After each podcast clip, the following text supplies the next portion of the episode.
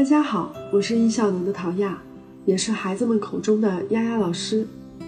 很高兴在每周一、三、五和大家准时相遇在喜马拉雅。今天我们要继续来讲精力管理的话题。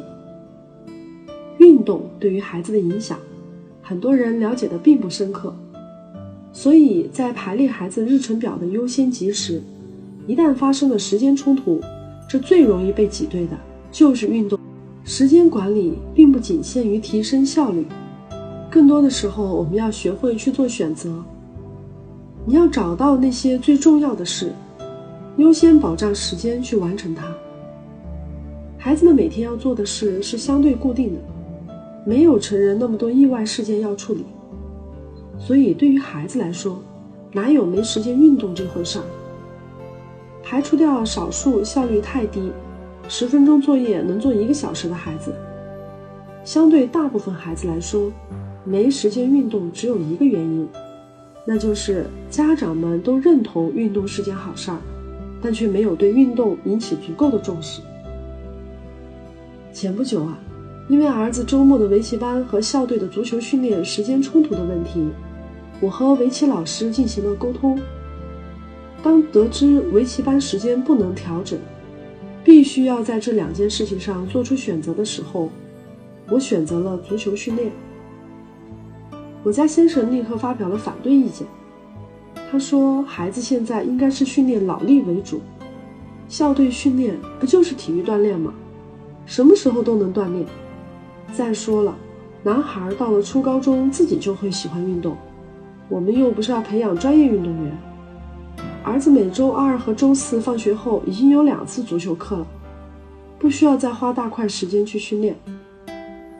我笑着听他讲完，在他的身上，我看到了一个普通家长对于孩子运动的认识。于是，在从围棋班出来以后，我牵着我家先生的手，一边散步一边给他讲解了运动对于孩子真正的意义。我们的社会经济在高速发展。可是，城市学生的身体素质却在全面下滑。在一份对一百八十八个国家居民体重走向的调查报告里，我们看到，中国青少年的肥胖率已经击败了日本和韩国，成为仅次于美国的世界第二。与三十年前相比，城市学生的身高、体重增长都很明显，可身体素质却在下降。中小学生的肺活量下降了百分之十一点四。这些生理指标的下滑，除了受到不良生活习惯的影响以外，填鸭式的教育和对未来的不确定所造成的集体焦虑情绪，让孩子们的一天被迫从一个房间走向了另外一个房间，牢牢地把他们禁锢在室内。也因为应试的压力。家长们普遍重视训练孩子的脑力胜过体力，培养技能和直接的脑力开发，短期内能有明显的收益。比如说，咱们上个奥数班，你就能看到数学成绩变得更好；你报个写字课，也能看到字儿写得更漂亮。可是运动就像睡眠一样，短期并不能看到指标性的增长。我们常说。磨刀不误砍柴工，这运动和睡眠就好比在磨刀。当孩子大脑的这把刀磨得够锋利，精力充沛，思维敏捷，学习不就变得更加轻松了吗？运动不仅仅能够强健孩子的体魄，也能够培养竞争意识和合作精神，还能够塑造良好的修养，提升全面发展的能力。更重要的是，你可能不知道，运动还能有效地改善孩子的大脑。在美国芝加哥的内坡维尔中央高中，曾经启动了一个名为“零点体育课”的教育实验项目，目的是想培养全美国最健康、最聪明的学生。实验者想了解，在上文化课之前进行大量的体育锻炼，是否会对孩子们的学习有所帮助。于是每天上第一节课之前，他们会先让学生完成这种强度高于普通体育课的运动。这样的体育课上完，再去上一天当中最难的一堂课。这个试验的结果大家能猜到吗？很令人吃惊。结果是，体育老师不但让内珀维尔的一万九千名学生成了全美国最健康的学生，还让他们成了最聪明的学生。为什么这样说呢？我们用数据来呈现。由国际教育成就评价协会发起了一个教育评测项目。这个项目呢，是为了比较世界各国学生知识水平而设计的一种测试。在这个考试当中，由三十八个国家的二十三名学生参加，美国学生有五点九万人。那内珀维尔实施零点体育课的高中也独立注册了这次考试。结果在科学测试的部分，内珀维尔的学生获得了世界第一的成绩，他们的学习能力得到了全球化的肯定。在这个试验之后，大家也发现，孩子们的阅读能力也得到大幅度的提升。神经生物学家查尔斯·希尔曼的研究，同样显示出了体能和学习之间的关联性。在他的试验中，脑电图显示，体能好的学生大脑更加活跃，所以他也得出一个结论，就是更好的体能等于更好的注意力。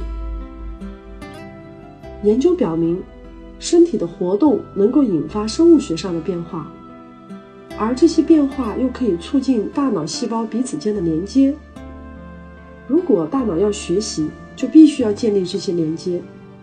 也就是说啊，运动是通过对身体的刺激，为大脑创造了一种愿意学习并且有能力去学习的环境。零点体育课就证明了这一点。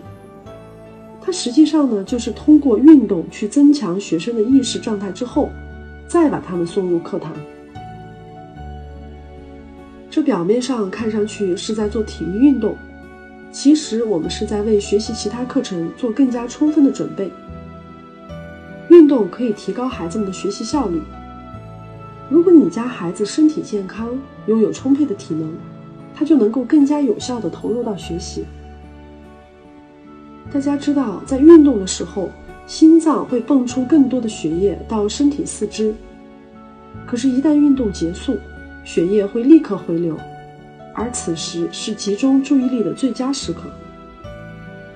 在运动之后，人的创造力会提升，解决问题的能力自然也会随之而提升。所以，如果你家孩子在学习中遇到了困难，感觉沮丧、情绪不好，效率就会急速下滑，那么你就别久坐在书桌前浪费时间了，站起来带着孩子一起去运动吧。等你们运动回来，就会发现就像换了一个脑子，效率反而得到提高。当然了，如果你能够和孩子设定固定的运动时间，专时专用，那就更好了。世界卫生组织建议。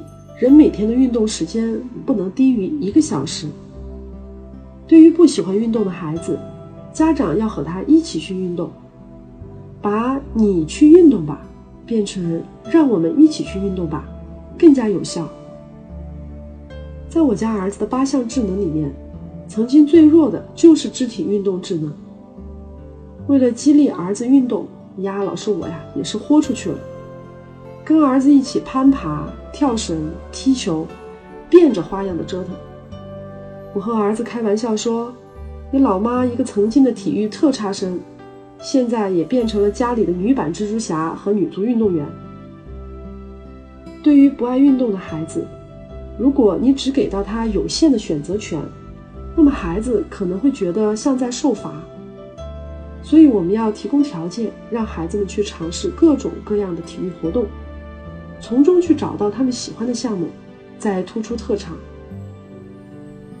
从满满当当的日程表当中给孩子留出一些空间吧。跟孩子一起动起来，让运动成为我们亲子沟通的重要桥梁，也成为家庭中每位成员保持一生的良好习惯。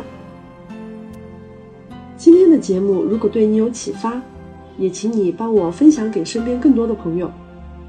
改善更多华人孩子的运动和睡眠状况，为学习自我管理创造条件。丫丫老师也期待你一起加入进来。如果你希望了解更多时间管理的内容，可以关注我们官方公众号，搜索“时间管理”就能找到我们了。祝福你和孩子从此开启有序的生活，收获无限的精彩。那今天的节目就到这里了，咱们下期再见吧。